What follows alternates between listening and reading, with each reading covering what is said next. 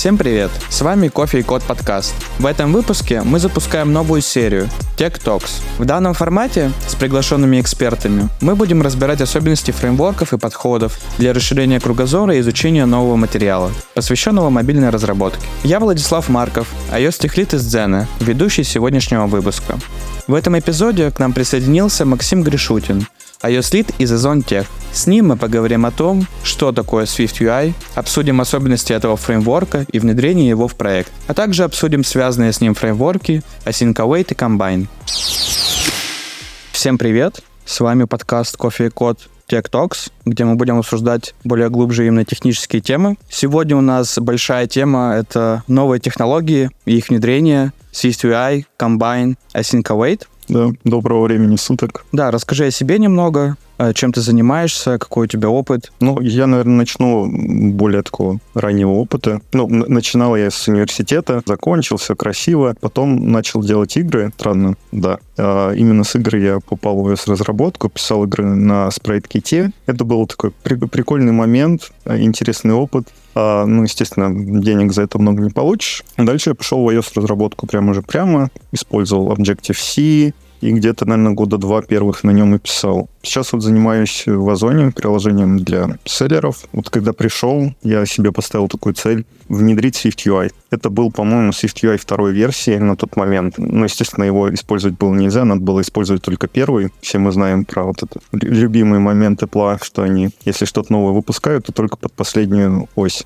Ну и мы начали разгребать очень много проблем. Ну, в целом, такой опыт. Так я дошел до SwiftUI сейчас э, в Озоне работаю. Огонь. Да, спасибо за краткую историю о себе. Чисто из интереса, а что за игры вообще делал? Насколько они были успешные? Одна из игр выпустилась в App Store. Для меня это уже был успех. Ну, вот, наверное, про нее расскажу. Она в общем, это такой скролл-шутер. Там просто самолетик летит, там много уровней. Я написал такую небольшую мини-админку, э, которая с помощью JSON позволяла создавать эти уровни.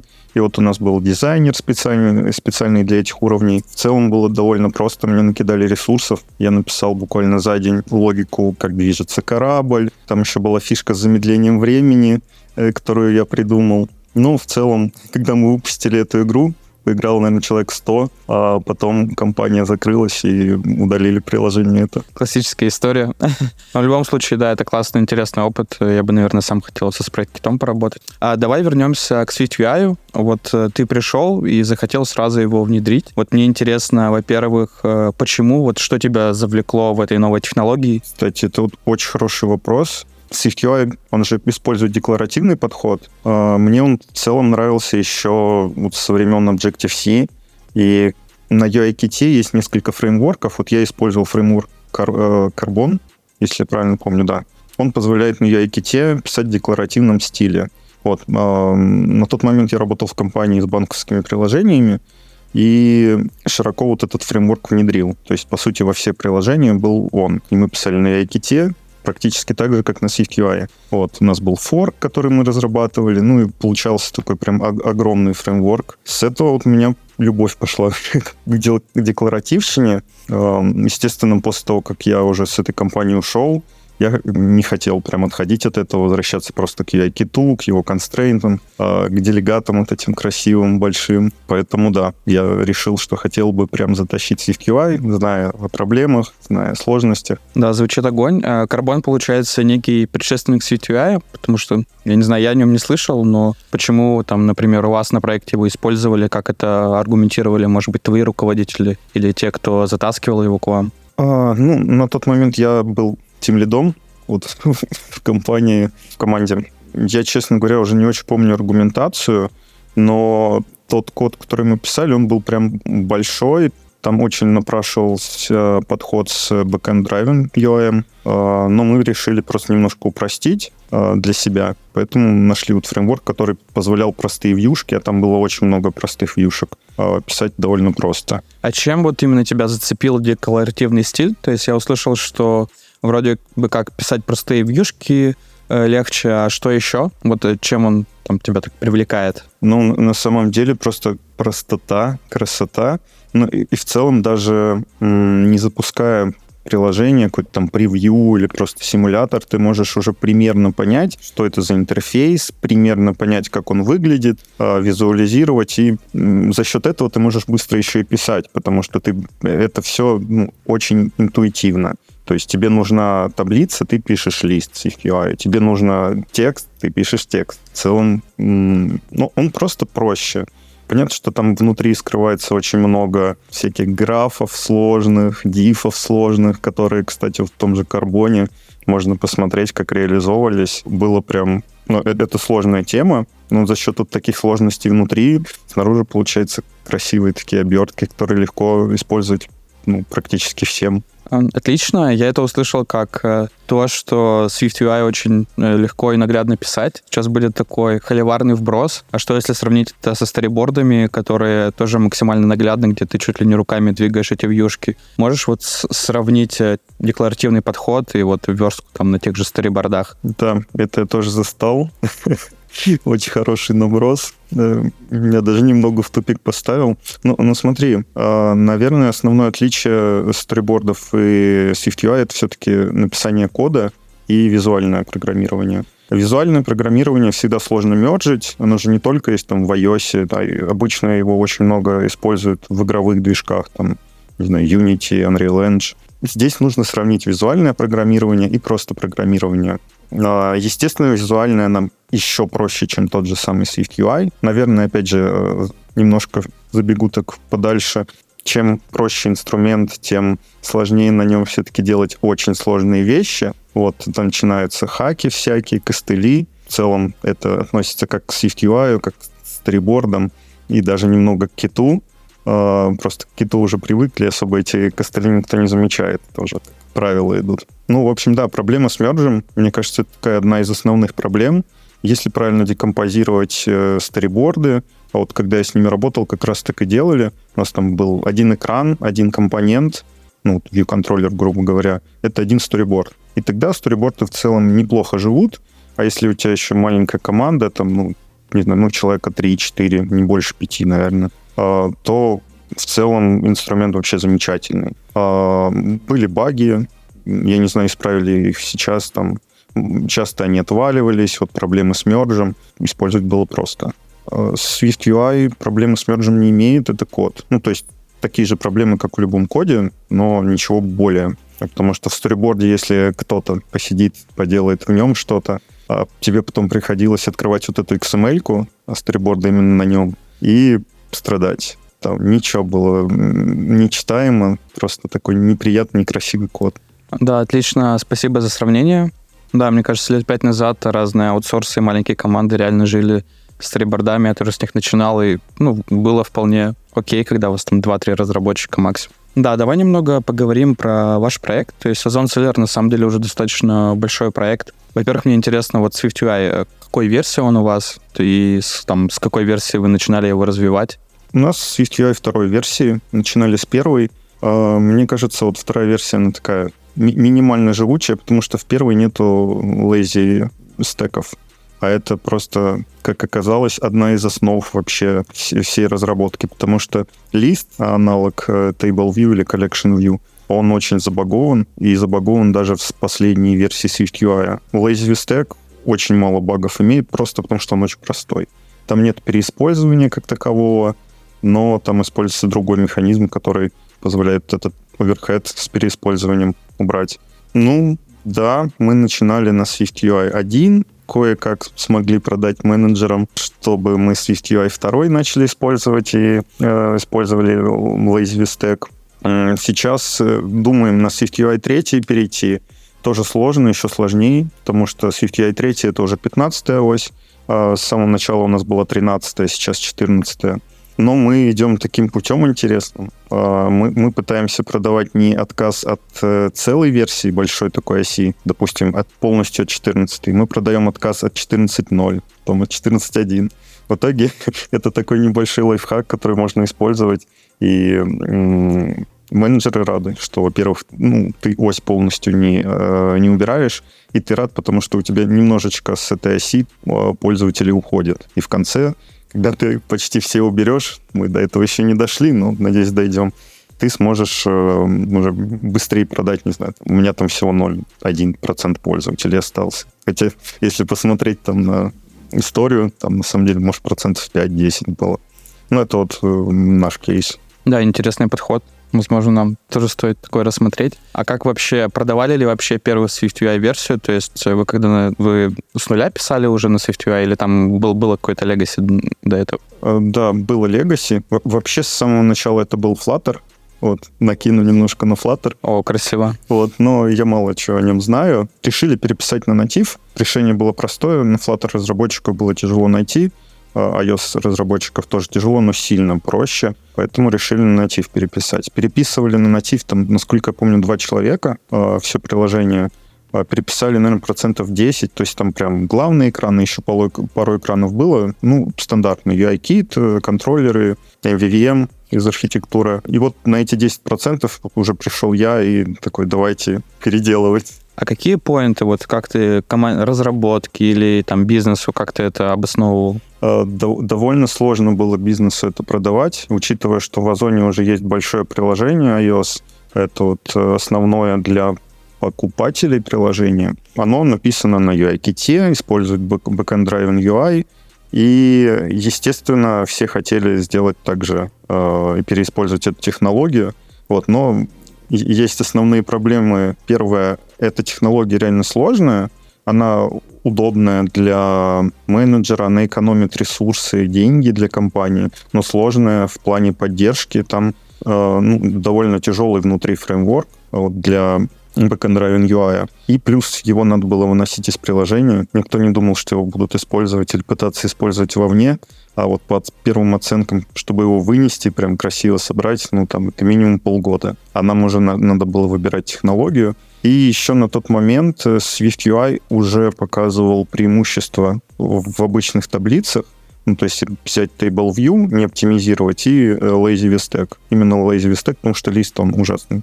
Голое сравнение показывало, что на 14, не на 13 оси, естественно, было побыстрее все. Плюс там были готовые анимации, ну, ты там, не знаю, удаляешь элемент, он красиво анимируется уже. Ты вообще ни единой строчки не пишешь. И готовы просчеты дифов вот этих, которые э, в том же вот Backend Driving UI с таблицами все считали вручную, оптимизировали, смотрели за всем этим. Ну, то есть по производительности Озон вот именно довольно сильно упарывается в нее. А SwiftUI, он побыстрее. Не всегда холиварный момент, но то, что мы замеряли, он побыстрее. Да, достаточно холиварный момент, но, думаю, не будем сейчас об этом. Окей, вы внедрили Swift 1, SwiftUI 1. А, мы, на самом деле, много достаточно знаем о его плюсах, потому что Apple хорошо продает и много WWDC на эту тему провела. Мне больше интересно, вот с какими проблемами столкнулись. То есть вы, по сути, использовали новую технологию, которую мало кто знает, и вот э, ваши первые боли и проблемы, которые были на проекте. Ну, никто не понимал, что, со SwiftUI делать, как, как вообще начали затаскивать. И я решил э, попробовать сделать дебаг-меню, ну, стандартное дебаг-меню на SwiftUI. Вот. Его на тот момент, я не помню, было или нет, но, в общем, я сделал, э, рассказал об этом, разработчиков еще мало было, может быть, человека 2-3 на тот момент. И на основе вот этого дебаг-меню, там, с э, недоархитектурой, ее тогда особо и не было, с, с простыми вьюшками и прочее, начали уже делать большие экраны. Э, проблем было много. Непонятно было, как отделять view-модель. А по сейчас даже про это очень мало информации. Вот, вот реально э, информации мало, поэтому ты наступаешь, делаешь ошибку, тратишь на это очень много времени, но потом кайфуешь, потому что все хорошо работает, но, но чтобы оно хорошо работало, надо очень много времени. Очень много проблем именно вот с поиском информации. Скорее всего, ты всегда заходишь на какой-то китайский сайт, а, пытаешься там с переводчика что-то понять. Удивительно, но китайцы, походу, используют SwiftUI очень прям повсеместно, постоянно.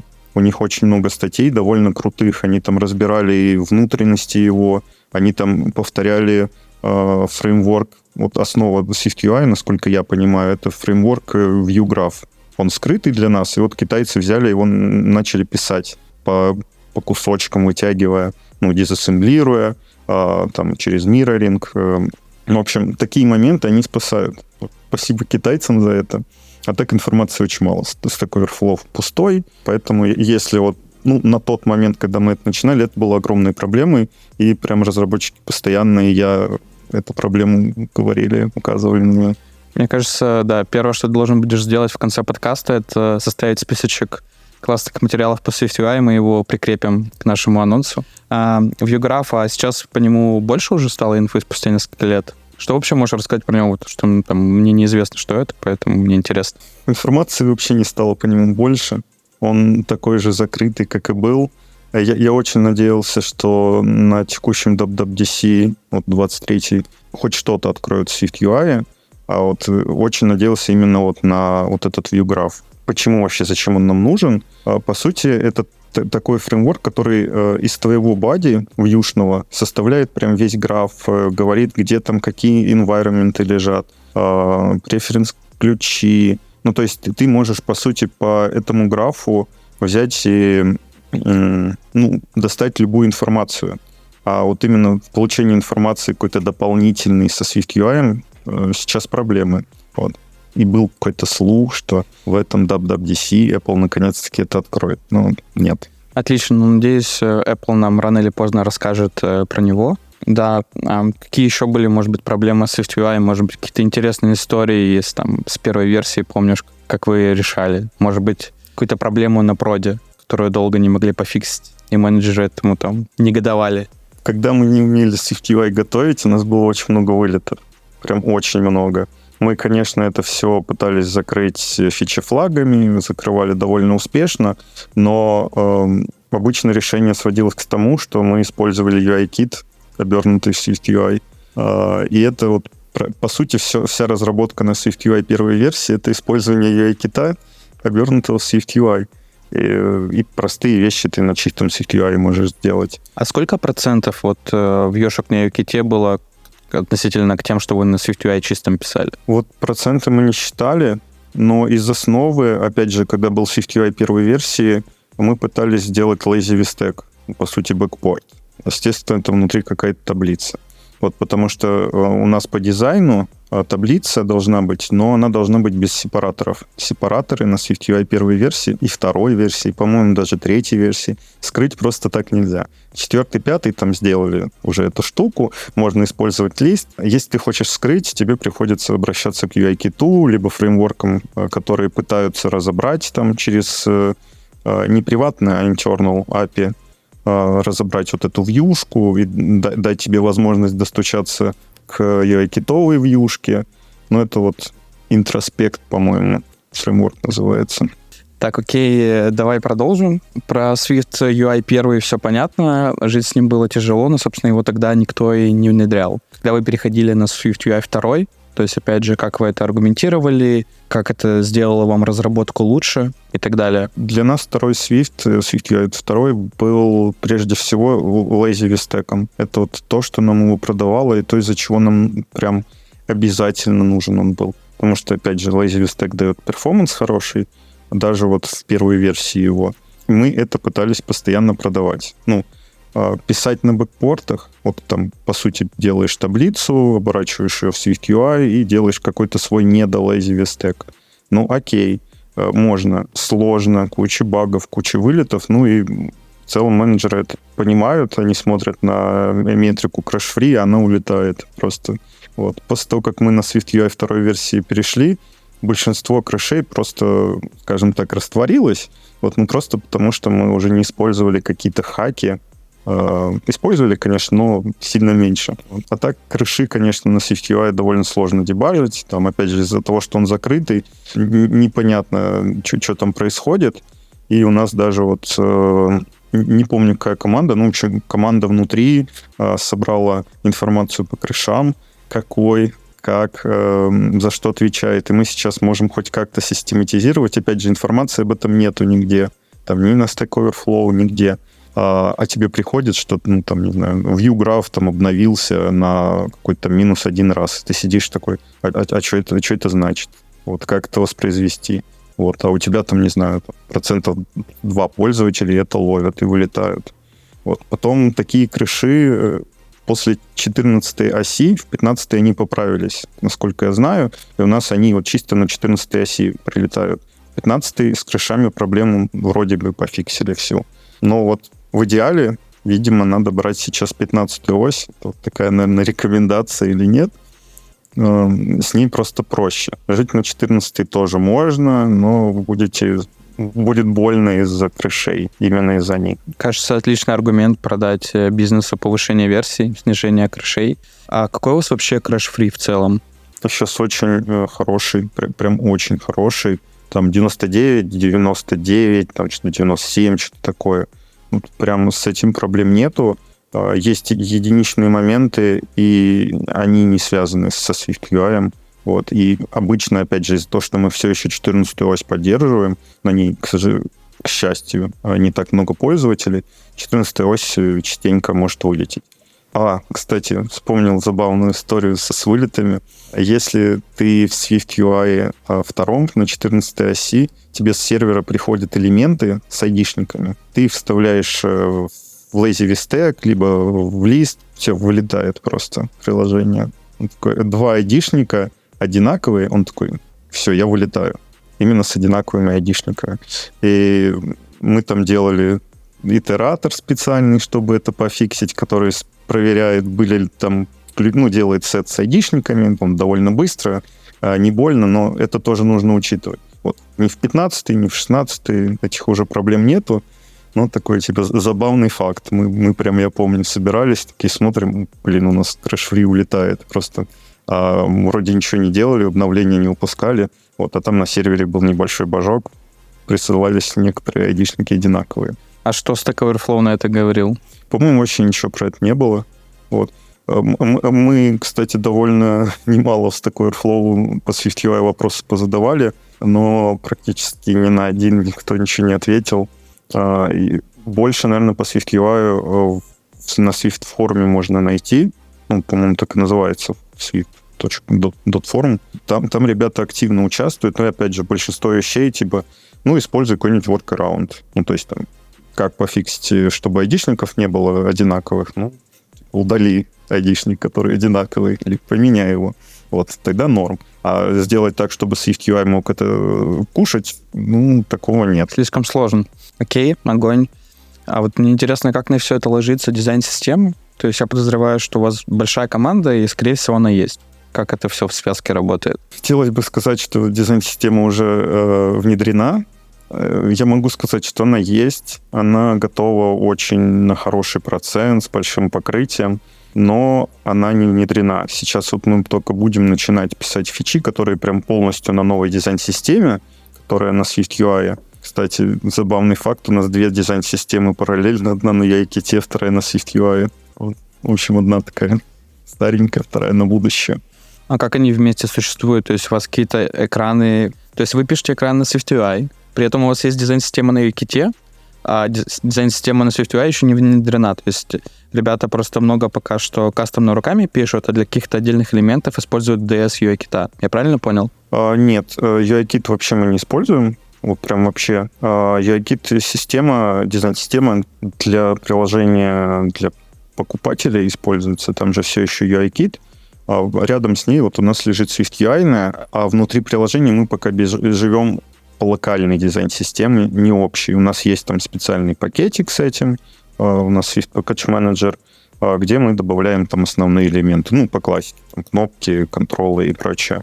А, отлично. Я просто почему-то подумал, что они прям локальная дизайн-система, это получается общее. Огонь. А, не знаю, кто-то в компании еще планирует э, тоже внедрять SwiftUI помимо вашей, ну, вашего приложения Хотят ли они использовать вашу дизайн-систему при этом? Хороший вопрос. А, я, сейчас пытаюсь эту дизайн-систему продать всем приложениям, которые есть, в том числе даже основному, ну, там сложно.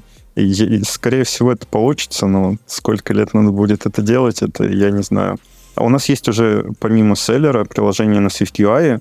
Ну, селлер был первым, но уже есть приложение для пункта выдачи заказов, ПВЗ.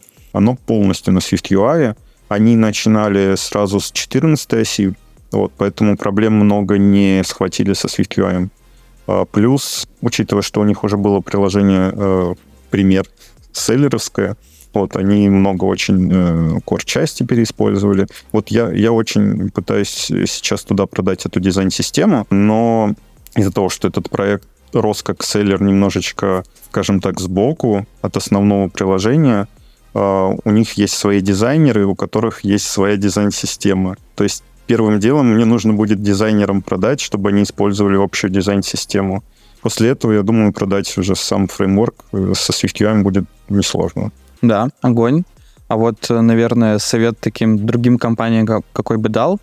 А что делать, если вот, например, в моей компании, в Дзене, у нас есть дизайн-система, она на UKT, и как ее интегрировать, э, чтобы новые экраны с SwiftUI с ней работали, и как вообще рекомендуешь поступить? То есть также держа, создавать вторую дизайн-систему для SwiftUI и поддерживать их сразу две, и то есть команды, которые уже юзают эту технологию, чтобы юзали новую DS, а старая команда юзали старую DS. Вообще, как быть в такой ситуации, когда ты в переходном периоде? Это, это вот сложный период, и мы очень долго это обсуждали. А мы, мы, ну, как я и говорил, приняли решение, что мы будем две дизайн-системы делать, а, но я сейчас попробую вспомнить именно почему. Насколько я помню, из-за того, что SwiftUI, опять же, мы продавали его из-за того, что он очень перформит, а, у нас очень много метрик, которые связаны там с лагами, с хитчрейтом, с скроллингом, с запуском приложения. А, мы именно поэтому продавали SwiftUI. Вот у него там есть крутой div внутри, он там делает графы, красиво, там даже немножко синхронного рендеринга есть э, с анимациями. Менеджмент это э, купил, скажем так, и почему две разных дизайн-системы, вот не отходя, потому что и мы очень надеемся, что в будущем она все равно станет одна на все приложение SwiftUI. А если мы будем, э, к, допустим, писать обертки на э, UI-Kit дизайн-систему, тогда у нас полностью фишки SwiftUI в виде...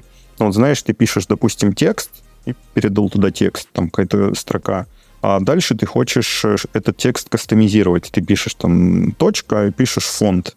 Вот, э, делаешь шрифт не знаю, там, хочешь пэддинг поставить и тому подобное. Вот представь, у тебя есть UI-китовый элемент, чтобы его использовать, тебе нужно при инициализации практически все уже проставить. То есть при инициализации ты должен там в лейбл проставить фрейм, при инициализации ты должен проставить там, опять же, тот же текст и еще куча параметров, там фонты. Ну, есть э, возможность поставить через переменную, но в SwiftUI таки, такой возможности нет. Там все через э, такие функции делается. Поэтому тебе будет просто вместо того, чтобы красиво с SwiftUI путем идти и писать вот как надо декларативному, у тебя будет просто типа а, обертка SwiftUI на, на лейбл, а, и в ините куча параметров прокидываться. Это не прикольно. Можно с этим жить определенно. Это будет переходный период, но по сути после того, как ты вот этот переходный период сделаешь в одной дизайн-системе, тебе нужно будет еще один переходный период после этого делать. Ну, таких моментов достаточно много, а, что ты просто не можешь вот этот декларативный путь э, придерживаться, когда у тебя а, компоненты, вот я и китовые, они чисто императивные все. Поэтому решили, да, сделать вторую дизайн-систему. Тут я, я не могу вообще не рекомендовать, э, что выбирать.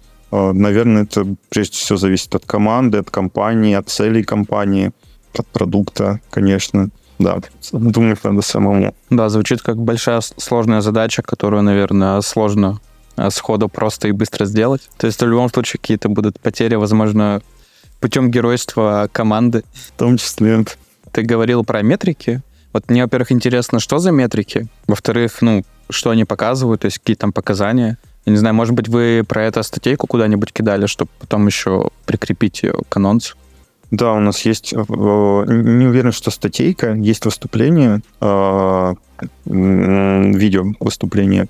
Там прям довольно хорошо показывается, какие конкретно метрики мы собираем. Там немножко про Android, но в целом разницы практически никакой нету. Ну, не практически вообще нету. Одинаковые метрики и там, и там собираются, по одинаковому мы следим. Я могу, наверное, коротко чуть рассказать про них. Одна из основных метрик — это hitch rate. Это получается, когда э, пользователь скроллит, допустим, он проскроллил 2 секунды скролла. Э, мы это записываем. Плюс мы записываем, сколько за эти 2 секунды кадров не было э, отрисовано вовремя. Ну, то есть, по сути, пользователь увидит, что у него просто пролагивает приложение. Вот. А, ну, в среднем, допустим, там 2, на 2 секунды, там 20 миллисекунд был э, хич. Хич — это вот тот, тот э, момент, когда мы когда пользователь реально видит, э, что у него приложение пролагало. Э, мы это замеряем по всему приложению. Э, ставим таргеты, от Apple в целом уже э, таргеты есть. Э, такой хич должен быть менее 0,5, насколько я помню, процентов. Вот, то есть, э, допустим, 2 секунды скролл, а, и вот этот скролл должен быть идеальным, а, кроме вот этих 0,5%. Если 0,5% э, хич, а, окей, все хорошо. Скорее всего, такие моменты пользователь либо практически не увидит, а если 120-герцовое устройство, он точно его не увидит. Мы там пытались э, это смотреть, очень сложно такие моменты. На 60 герцах это заметно, ну, потому что там просто кадров э, меньше. Да, 0,5% это хорошо, а, больше 1% это красная зона, и стоит э, брать, фиксить перформанс. Вот. Эм, это, это основное по перформансу. Плюс есть метрики в виде, за сколько запускается приложение, как долго загружаются картинки, как долго запускается экран. То есть вот пользователь нажал на кнопку, а, мы начинаем с этого момента считать, что вот все, пользователь ждет, когда откроется экран у нас начинается просчет времени, потом там идут, скорее всего, какие-то запросы, чтобы этот экран показать. А, и в конце мы останавливаем просчет тогда, когда пользователь реально видит контент. Не загрузку этого контента, там, дробер какой-нибудь, лодер, а именно вот прям контент готовый. Это мы называем total time. Это вот вторая основная метрика. Вот прежде всего, да, total time и hitch rate. А, в целом это еще моменты, которые Apple тоже рекомендует делать, так что рекомендую всем. Вот. Да, спасибо. А сравнивали ли это как-то с UIKit решениями? Может быть, у вас там соседнее приложение на UIKit, и вот вы эти метрики как-то сопоставляли? А, мы, мы пробовали так делать. А, у нас очень долгое время а, были проблемы со сбором именно на нашем селлеровском приложении. Как казалось, у селлеров довольно много устройств, которые 120 Гц поддерживают. А у нас 120 Гц э, неправильно собирала хичи. Ну, в общем, у нас там сбор хичей использует CI Display Link. Э, это такая штука, которая тебе э, на каждый кадр на айфоне, вот кадр отрисовывается, она тебе дает событие, вызывает функцию, что вот кадр был отрисован. И вот абсолютно каждый кадр она это дает. А на 15 оси начиная с 15 оси, и на 120 герцовых устройствах этот CI-Display Link э, не каждый кадр стал отдавать. Не потому, что у тебя залагало, а потому что, ну, не хочу. Вот. А, опять же, э, есть э, интересная статья, естественно, на китайском. Вот. Почему так Apple сделала? Сделала там с хорошим разбором внутренностей. Мы с этим очень много страдали. И если сравнивать, получается, вот селлерская на SwiftUI и для покупателей на Яките, для покупателей был очень впереди. До того момента, пока не, мы не научились э, убирать ненастоящие фичи с, этого, с помощью вот этого дисплей-линка. А сейчас я не могу сказать, мы впереди или нет. Скорее всего, у нас примерно одинаково. Нам, наверное, еще где-то полгодика нужно будет посмотреть. И это вот одна из таких моих задач будет на то, чтобы продать э, байеру э, SwiftUI. А, а как вы все это покрываете тестами, если какие-то проблемы в этом процессе? А, ну, сам SwiftUI код, а, если, допустим, говорить о юнит-тестах, э, мы не делаем именно на вьюшку. У нас э, есть э, снапшот-тесты и очень большое покрытие этими снапшот-тестами.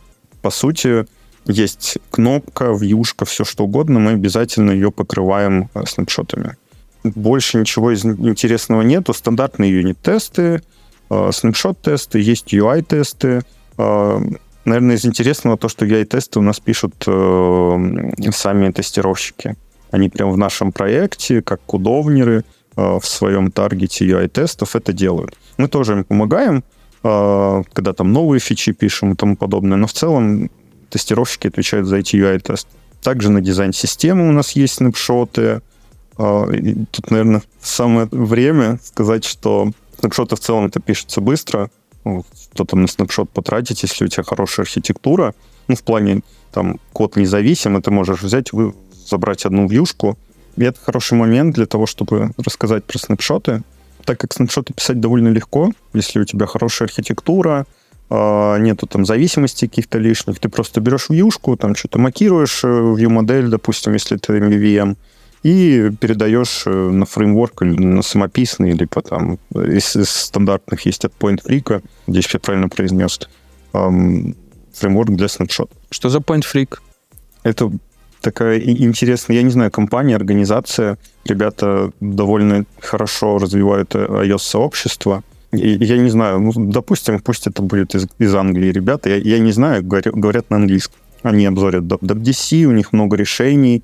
Э, вот одно из решений, которые мы используем прямо в проекте, это вот библиотека для снапшот-тестирования.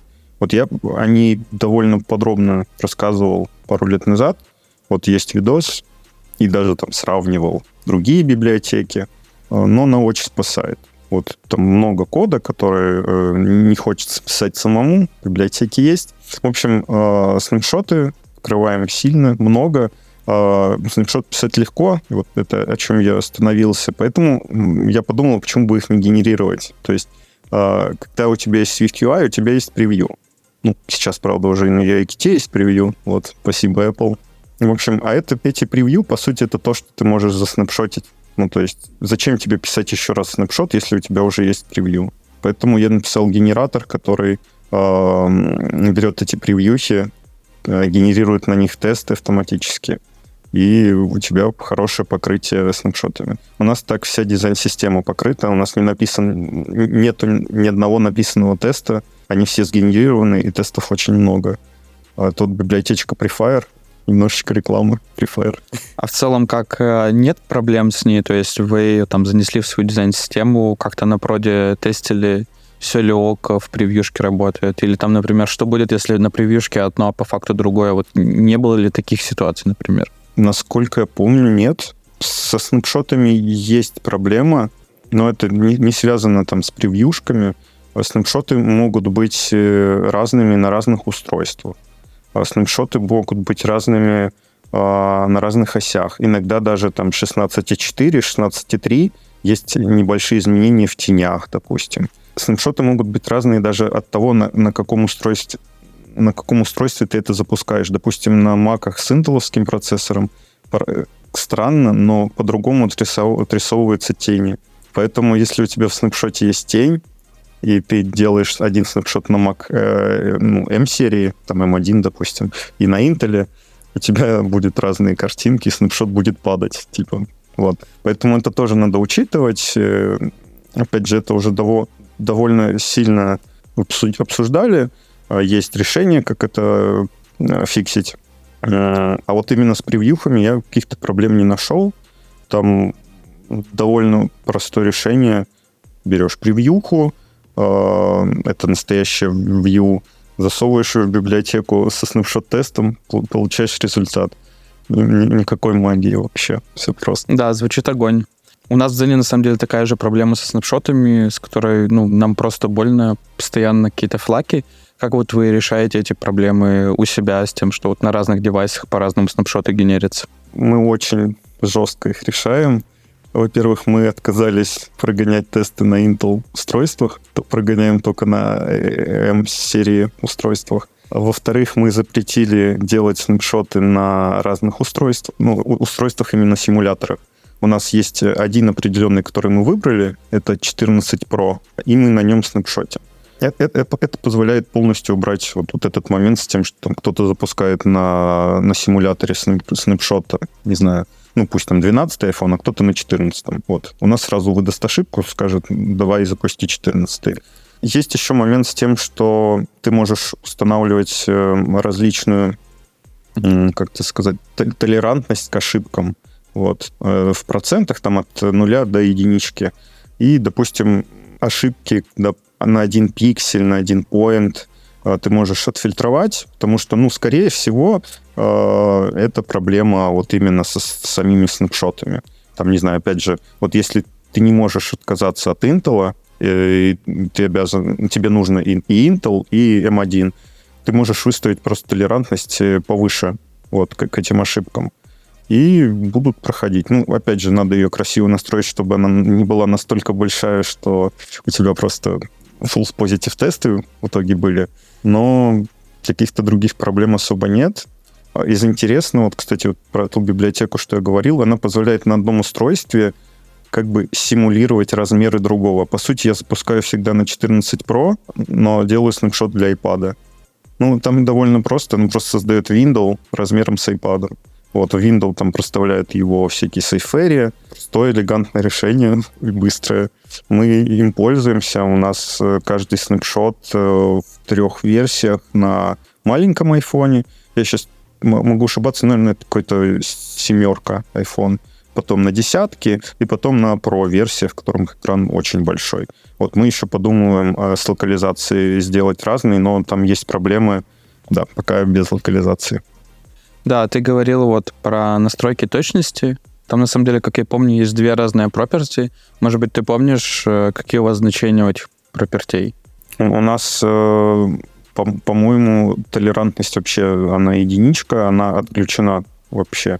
Ну, то есть у нас любые изменения, они э, повалят нам этот тест. А, но опять же, после того, как мы вот все, все штуки типа там, отказались от Intel, запретили на других устройствах делать. А, я, я совсем забыл, мы еще запрещаем на других осях делать. Он проверяет, какой симулятор у тебя, то есть там 14 Pro, допустим, и какая ось на нем, допустим, 16.1.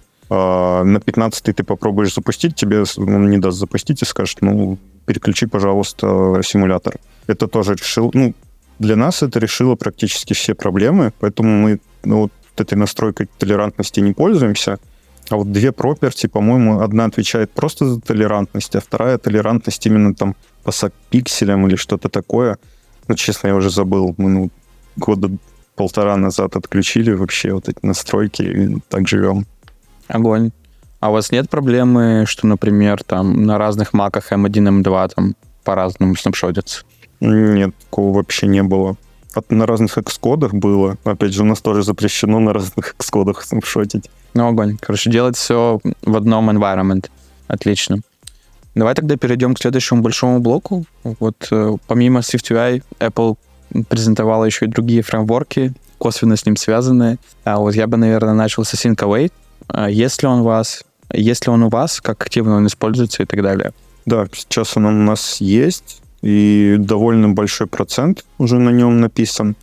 А, почему процент? Мы, с самого начала у нас его не было. Мы писали на комплишенах, не реактивщины, ничего, просто вот комплишен стандартно э, использовали там для запросов и вообще для синхронщины. Сейчас стараемся делать async await. Э, ну, даже не стараемся, у нас уже правила абсолютно все новые фичи, они на async await, а старые у нас есть TickDoll, который мы потихонечку э, переписываем тоже на async await. Тут я как раз бы соединил с метриками, вот метрики производительности и конкретно метрика вот Total Time, которая вот замеряет время открытия экрана, по сути, с контентом. Она очень, Async Await очень хорошо на нее влияет, поэтому продавать э, бизнесу э, то, что переход на Async Await вообще супер просто. Вот. Есть метрика открытия экрана, она влияет на бизнес напрямую. Ну, скажем, там на продажи и прочее. Легко продать. С Async Await много было проблем при встраивании. А как вы там не переписывали свой там network слой, например, под async? А, у нас нет, в network слой просто... В общем, в network слое у нас лежат э, сразу две функции. Одна функция для просто работы с комплишенами, а вторая с async await. А сейчас мы делаем э, полную версию, новую, без сторонних зависимостей. Сейчас, э, сейчас у нас на Lamafire, а вот это будет прям полностью наше, с поддержкой там протоколов последних, HTTP3 и прочее. Э, опять же, за счет того, что это перформанс улучшить, улучшит, а быстрее запросы, быстрее открываются экраны, быстрее картинки загружаются. В общем, это такой интересный момент. Вот именно сейчас мы занимаемся. Естественно, этот слой будет только на Sync Там вообще нет уже ничего с компишенами. Отлично. А можешь вот в целом там слушателю, который не работал с этим фреймворком, расписать, какие профиты он получит, что он сможет делать э, классно или быстро в сравнении с тем, там, со стандартным подходом? Да, наверное, смогу. А, начну все-таки с проблем, потому что все, мне кажется, уже знают об основных преимуществах, но все-таки проблема там основная, то, что ты, когда используешь async await, вот эту таску, ты не можешь ее запустить э, синхронно, чтобы у тебя... Ну вот, знаешь, есть диспатч queue main sync и main async. Вот sync нету. В async await sync нету. И это много проблем э, дает. Допустим, если тебе нужно сделать запрос, и почему-то заблокировать... Я сейчас пытаюсь придумать хороший пример. Ну, наверное, с навигацией проще всего. Ты же хочешь, когда пользователь нажимает на кнопку, чтобы у тебя, по сути, приложение перестало отвечать, что-то сделало супер быстро и начинало уже открывать экран. Потому что если такого не будет, если ты нажмешь на кнопку, и она отпустит управление, пользователь может еще раз нажать на кнопку, а потом еще раз, а может нажать вообще на третью, на другую, чтобы другой экран открыть. И в идеале ты просто блокируешь, ну, не сам блокируешь обычно, но автоматически все блокируется, ты же в одном трейде находишься, в одной очереди на мейне, и у тебя такое просто не надо обрабатывать. То есть ты нажал на кнопку, у тебя сразу идет код синхронно весь, вот строчка за строчкой, а, и открывает экран. Если там тебе ну, нужно будет использовать async await, какую-то таску, ты не сможешь уже так сделать. Там есть хаки, как это можно обходить. Естественно, мы их используем, а, но в целом это вот основная такая из проблем. Даже там вот на форуме Свифта постоянно поднимается. А вот по преимуществам все просто. Э, это крутины. А, я, наверное, прям супер сильно в них не погружен, но могу сказать, что там просто задачи могут на одном трейде запускаться, грубо говоря, там в одной итерации. И переключение, ну, в общем, у, нас же есть тред, вот, допустим, в main очереди тред у нас один, это serial очередь. А в этой очереди ты можешь закинуть кучу задач, блин, тяжело объяснить. В общем, карутины дают преимущество за, за счет того, что у тебя оверхед по переключению между э, очередями, между задачами, он поменьше. Вот я, я, наверное, не скажу прям глубоко, как, почему это работает, но в целом вообще во всех языках крутины именно работают так. А крутины, можешь какое-то определение дать этому слову, потому что я уверен, что множество iOS-разработчиков не знакомы с этим понятием. Хороший вопрос. Я, я даже не знаю. Я, я не готов. Давайте. Ладно, ребята, погуглите сами, потому что я тоже не знаю. Да, ну и, конечно же, перейдем к следующему фреймворку, который тоже всегда обсуждается рядом, это комбайн. Как вы вообще его юзаете? какие плюсы, минусы. Ну и в целом можно рассказать про сам фреймворк для тех, кто с ним не работал. Что он из себя представляет? Ну, комбайн — это в целом просто подход стандартный для реактивного, функционального реактивного программирования. Я, я думаю, что Apple его забрала просто для того, чтобы SwiftUI использовать, вот, потому что есть аналог OpenCombine, есть аналог RxSwift, Swift, он жирнее, э, поддерживается больше, но типа от Apple готовый есть комбайн. Ну, если коротко, здесь я чуть более подкован, чем в Async э, Есть обзерверы, слушатели, которые э, могут подписаться на, на паблишеров. Это те, кто отсылает изменения. Ну и, допустим, там, не знаю, нажалась кнопка, поменялось из-за этого свойства – а, паблишер говорит о том, что вот это свойство поменялось. А все слушатели, которые подписались э, на вот это изменение, они это услышали и сделали какие-то действия, не знаю, запрос в интернет, допустим. Все, тут довольно простой, простой подход, то есть паблишер, э, сабскрайбер и данные.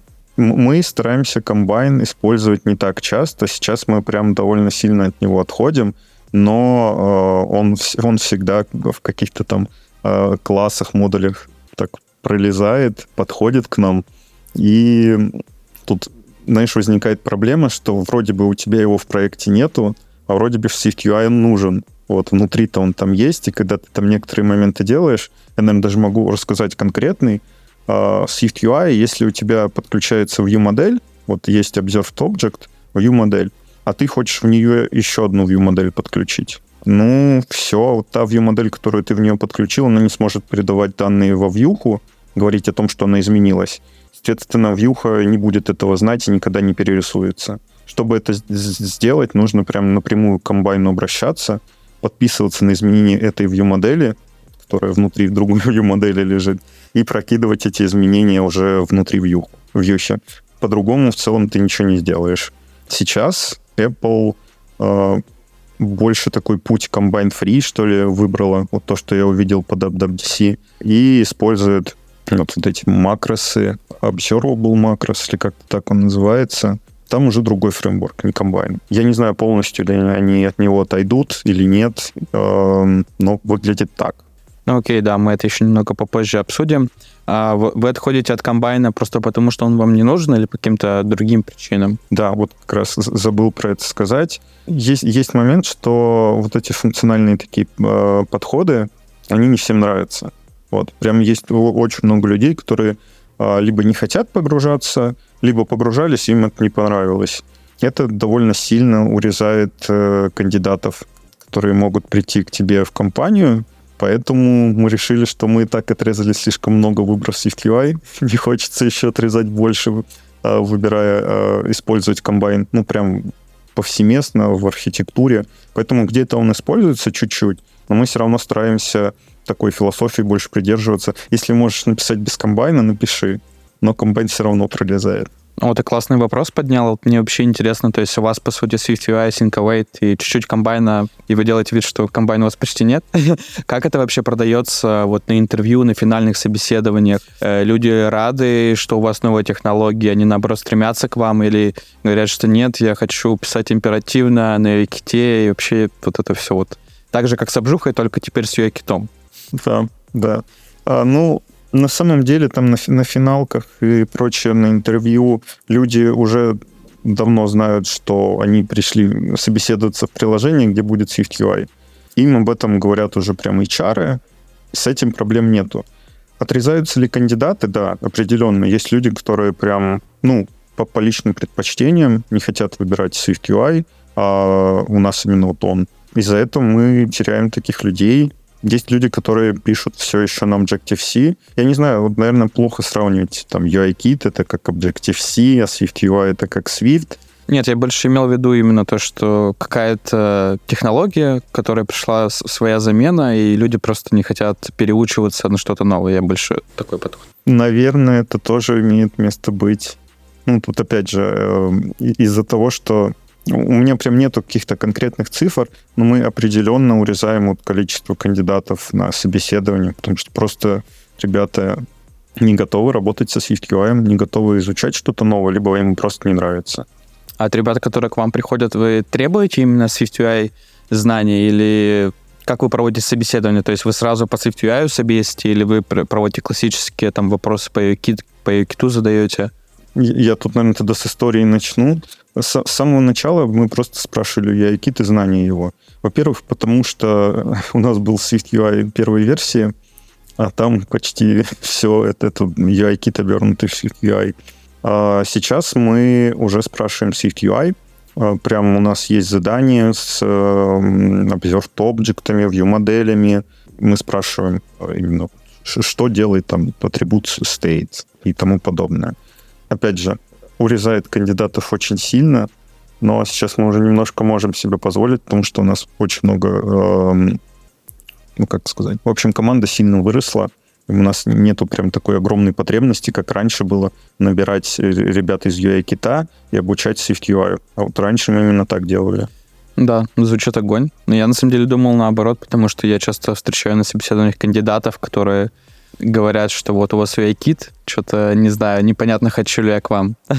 Я думал, то, что вот э, в Only Swift UI компании сейчас уже прям поток кандидатов выстрелился, потому что хотят работать именно с новыми фреймворками. Огонь. В целом, как вот, э, да, я не спросил, хотел в самом начале, как э, вы проектируете именно presentation слой, то есть какая у вас там архитектура, как вы все связываете, может, какие-то нюансы есть, потому что ну, на Юките все немного иначе выглядит. С presentation слоем мы сейчас, кстати, Э, обсуждаем. Из последнего, к чему мы пришли, это использовать, э, ну, во-первых, у нас MVVM, сразу скажу, вот, довольно стандартный, без каких-то там излишеств, э, MVVM плюс роутер, не координатор, именно роутер. Вот эта тема SwiftUI навигации, которая мы, мы еще не, не, не решили до конца, вот честно скажу.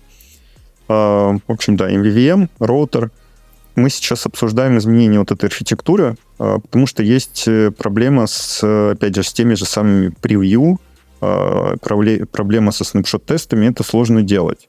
Почему? Потому что тебе приходится целую большую view-модель создавать по ней мог. А там обычно очень много свойств, которые ну, да, даже не всегда используются во Vue. Вот.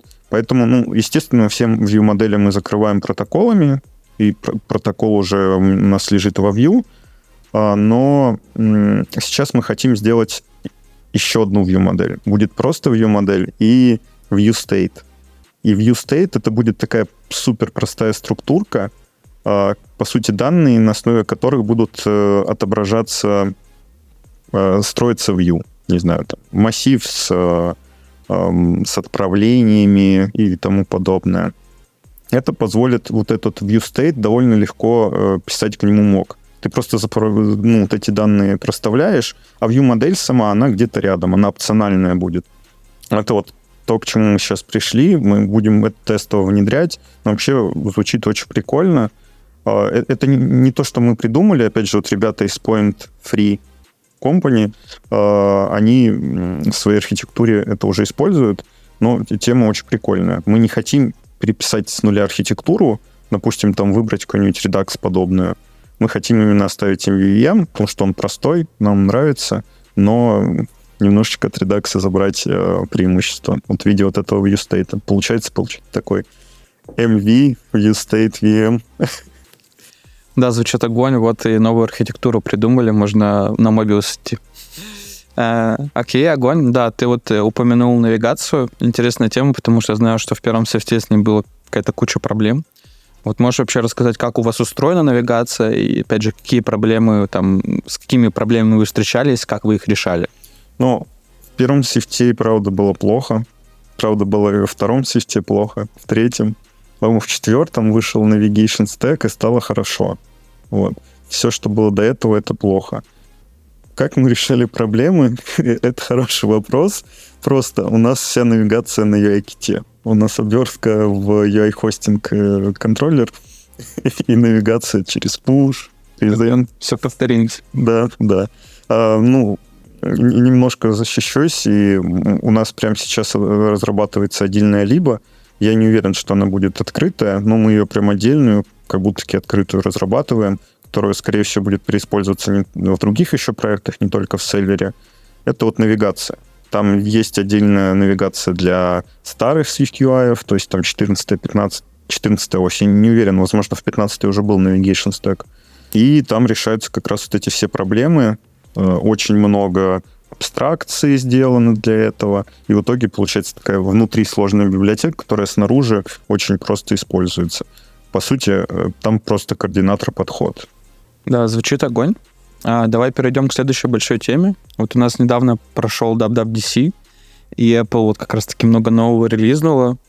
А, можешь как-то, ну, вообще, что ты смотрел, э, что ты для себя подметил вот для как раз-таки фреймворков, которые вы юзаете, там, SwiftUI там и так далее. Вот, да. Ну и обсудить, конечно же, новый подход, который Free, как ты сказал. Ну, вот. Мы э, после того, как WWDC посмотрели, э, мы сделали трейдик, э, куда закинули, а что бы мы хотели использовать э, из этого нового. Вот. И набросов было довольно много. И они такие хорошие. Там есть какой-то фреймворк, я не помню его название, вот, который позволяет красиво запросы делать. Ну, не делать, там что-то связанное с дженериками. А, опять же, закидывал этот, эм, этот поинт не я, я особо не погрузился, а встреча вот после того, как мы эти поинты накидали, еще не было, поэтому вот. Но вот этот фреймворк, что там еще интересно, макросы, макросы вроде бы понравились вообще всем, а, и первым делом там вот написали макросы. Потом эм, то, что мы тоже хотим, это работа с ресурсами теперь э, Apple может прям, э, ну, грубо говоря, внутри там где-то генерирует она код, не знаю, там макросы или что используется, и ты можешь напрямую к ресурсу так обращаться. И если ты по классике ресурс удалил или там поменял у него имя, у тебя будет ошибка, ты об этом узнаешь, а не как сейчас. Сейчас для этого мы там используем стороннюю генерацию там в виде а теперь не нужно будет, проект будет немножечко побыстрее работать, что очень прикольно. Странно, что так долго Apple к этому шло, но все-таки. Еще из интересных моментов э, локализация. По-моему, там есть новый формат, не помню, как он называется, и он намного лучше текущего формата, где, по сути, просто ты там делаешь строку, ставишь там равно, строка это, строка это ключ, а вторая строка это значение. И так вот для всех языков.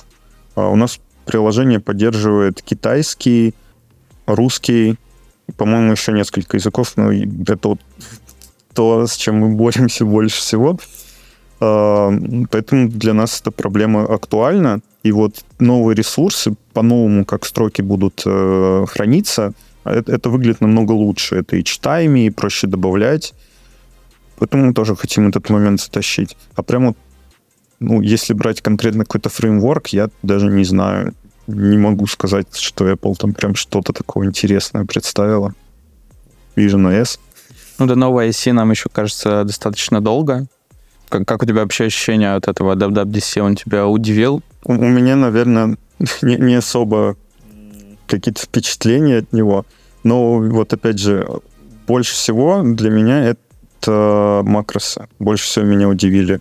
А, не скажу, что удивили, потому что если смотреть то, как Swift развивался, именно версии Swift, там просто на форумах уже было просто очень много обсуждений про макросы. Это довольно очевидный был момент, что, скорее всего, они выйдут на этом WWDC.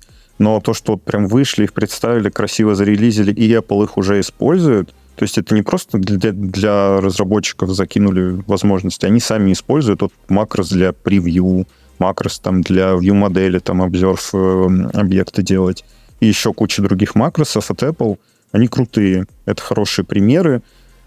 Проблема, они только для 17 оси, больно, но в целом, кто, кто ожидал другого. Но сами макросы, их можно использовать там и на старых осях, они от Xcode зависят. Да, звучит огонь.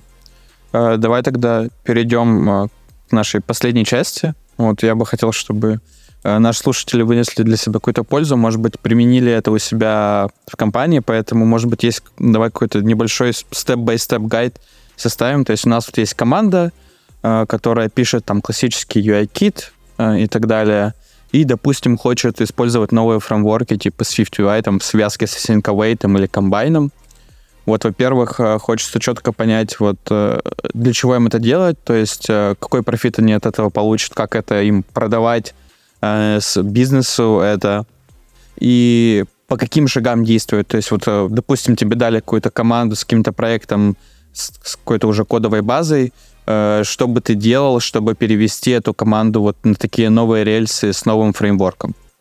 Прежде всего надо продать это бизнесу и команде. Вот. А, это прям отдельное искусство именно с бизнесом. А, если команда в целом сама хочет SwiftUI, то это легко. Если нет, то нужно тоже искать, почему SwiftUI здесь хорош. И, и вообще нужен ли он реально здесь. Возможно, этой команде он не нужен, и у ребят ну, уже выстроено все, и никто просто не хочет. Хорошо или плохо, это не могу сказать, но почему нет?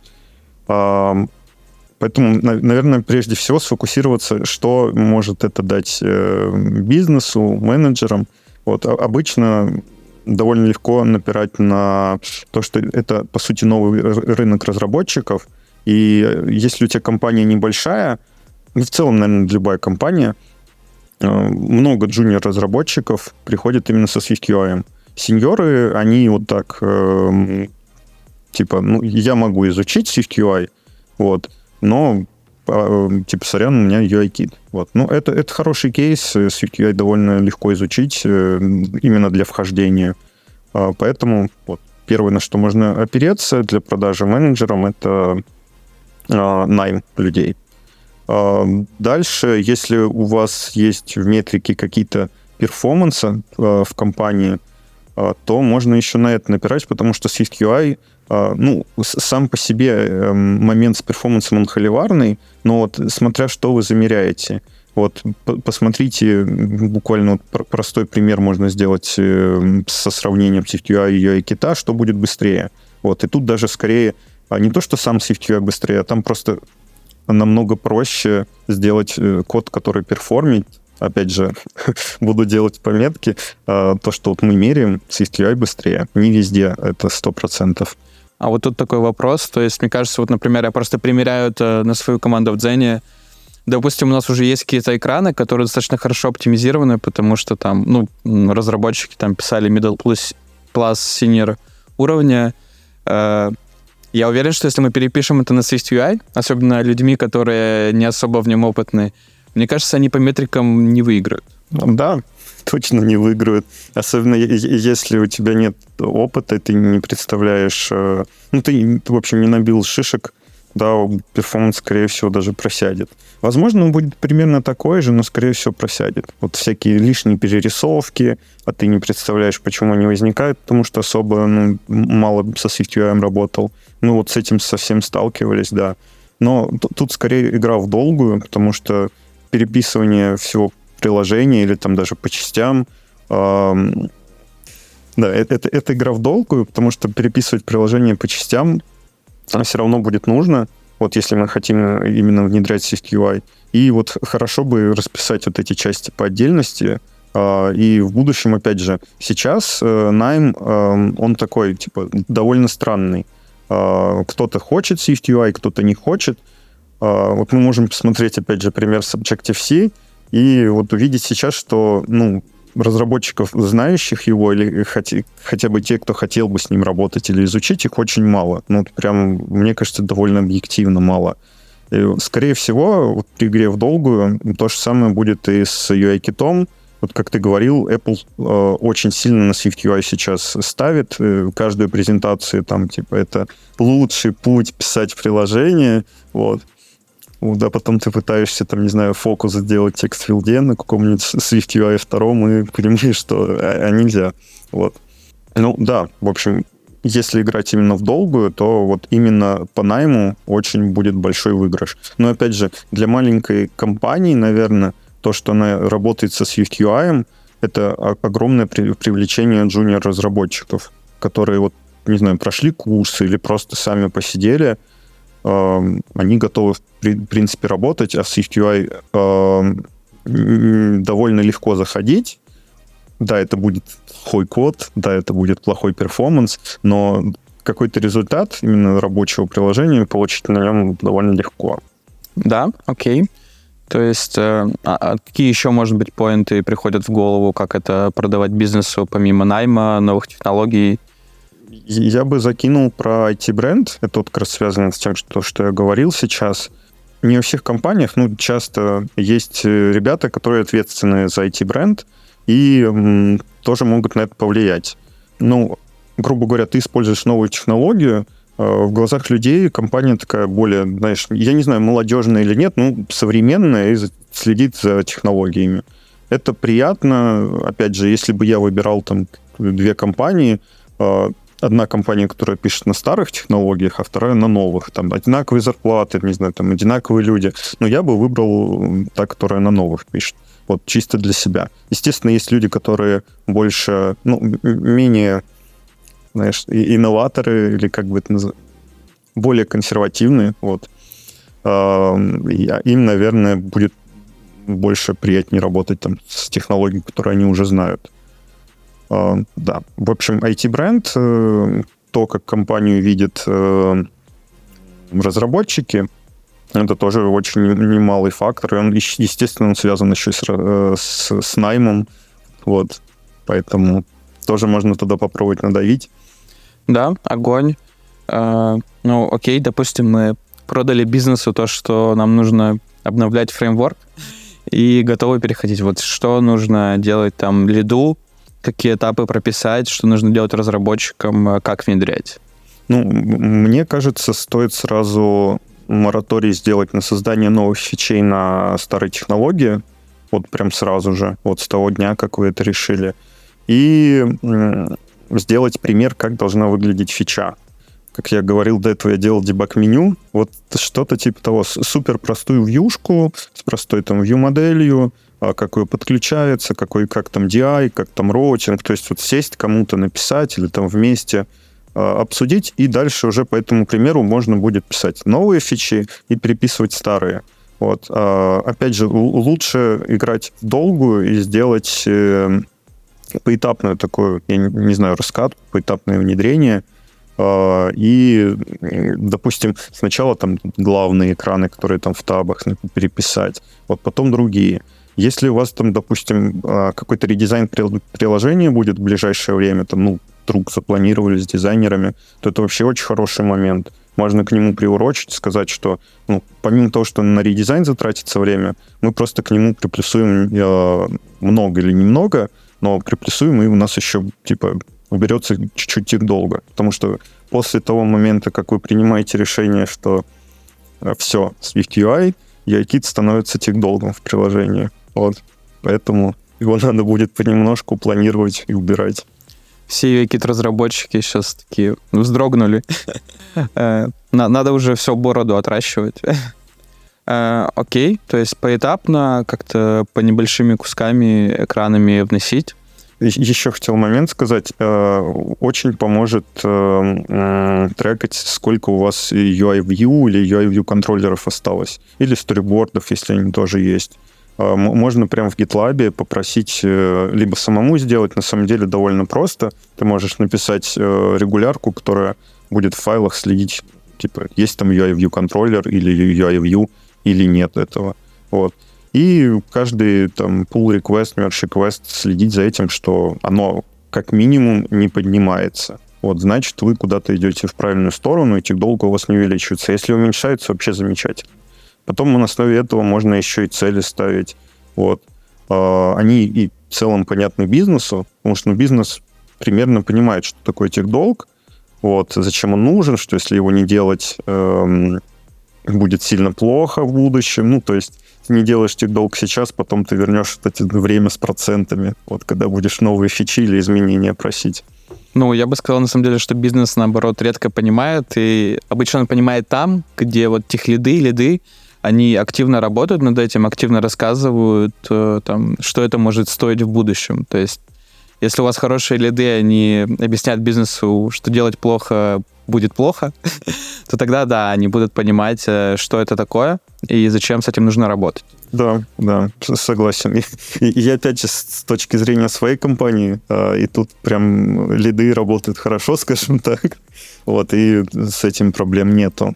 Да, а как вот э, работать с командой? То есть, может быть, какой-то, не знаю, roadmap, э, как им изучать вот эти новые технологии, потому что явно даже если мы будем делать это по фичам, им будет тяжело, наверное, сразу начать э, писать фичи на SwiftUI. Может быть, какой-то, какие-то ресурсы или какие-то гайды классные у тебя в голове есть?